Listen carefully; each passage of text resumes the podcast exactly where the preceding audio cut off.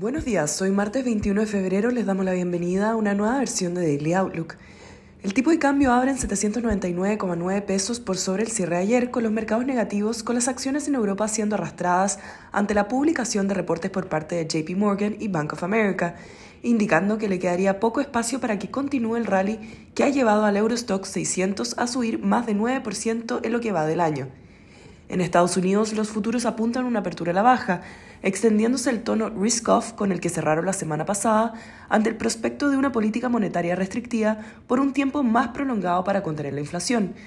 En el plano económico, en Europa se publicaron los PMI con una sorpresa positiva en el PMI de servicios, registrándose 53 puntos, mientras el PMI manufacturero sorprendió a la baja ubicándose en 48,5 puntos. En Estados Unidos se anticipa que el PMI de servicios ascienda hasta los 47,3 puntos y que el PMI de manufactura alcance los 47,2 puntos, también mostrando una mejora con respecto a los datos de enero.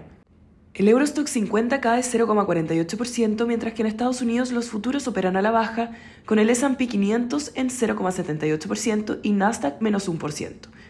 Por su parte, en Asia los mercados cierran una jornada mixta, con el Nikkei en Japón retrocediendo 0,21 y Hong Kong 1,71, mientras el CCI 300 subió un 0,26%.